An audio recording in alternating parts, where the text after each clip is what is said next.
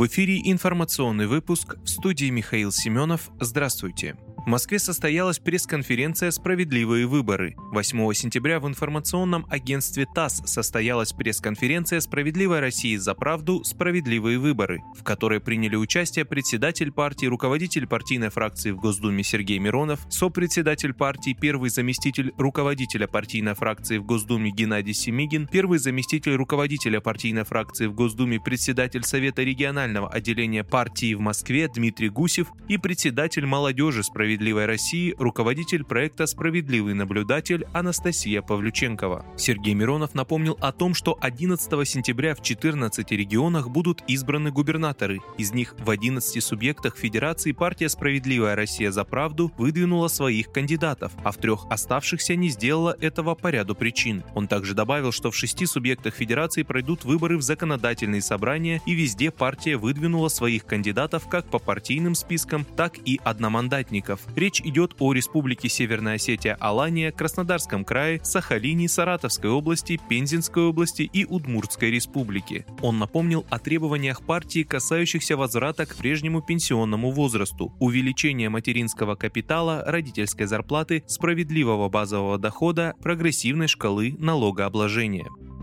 Призывавший убивать русских посол Украины покинул Казахстан. Посол Украины в Казахстане Петр Врублевский, призывавший убивать русских, покинул страну по требованию властей. Об этом сообщает ТАСС со ссылкой на источник. По словам собеседника агентства, он вылетел утренним рейсом польской авиакомпании в Варшаву. Ранее Врублевский официально принес извинения за высказывание о русских в МИД Казахстана. После этого он ушел в отпуск. Посол был вызван в дипломатическое ведомство, где ему выразили протест в связи с высказыванием заявлениями в интервью казахстанскому блогеру Диасу Кузаирову. В МИД Казахстана также заявили о неприемлемости и несовместимости подобных заявлений с деятельностью посла.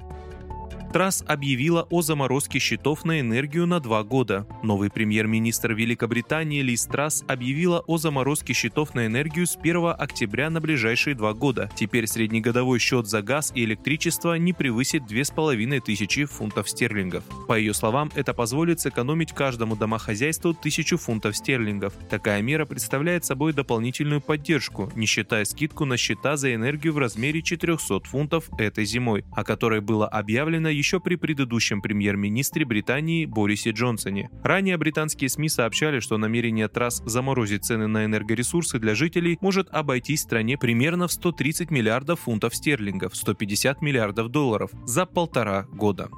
Вы слушали информационный выпуск. Оставайтесь на справедливом радио.